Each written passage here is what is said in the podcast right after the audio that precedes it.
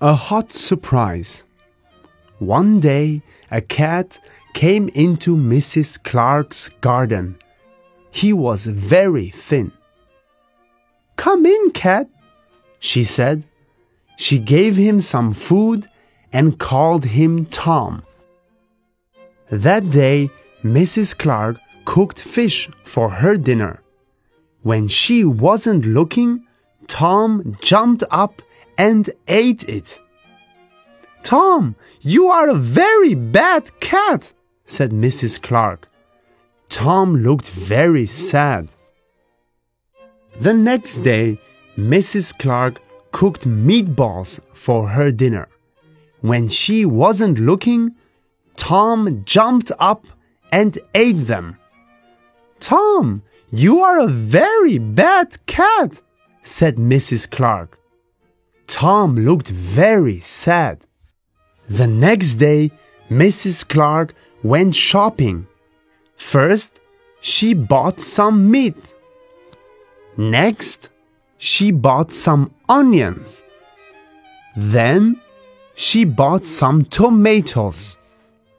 Last of all, she bought some red hot peppers. When she got home, Mrs. Clark made a pot of chili. First, she put in one hot pepper.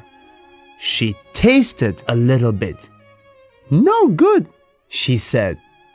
Then she put in two hot peppers. She tasted a little bit. Wow, said Mrs. Clark. Her hair stood on end. Her tongue hung out and steam came out of her ears.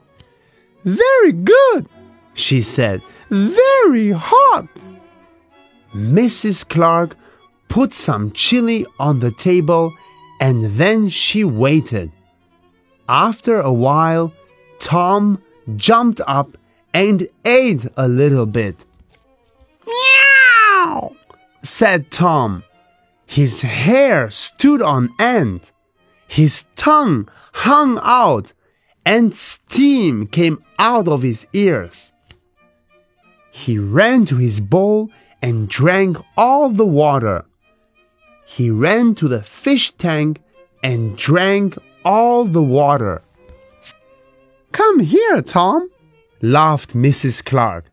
She gave Tom some ice cubes. Tom purred. Don't ever steal again, said Mrs. Clark. And Tom never stole again.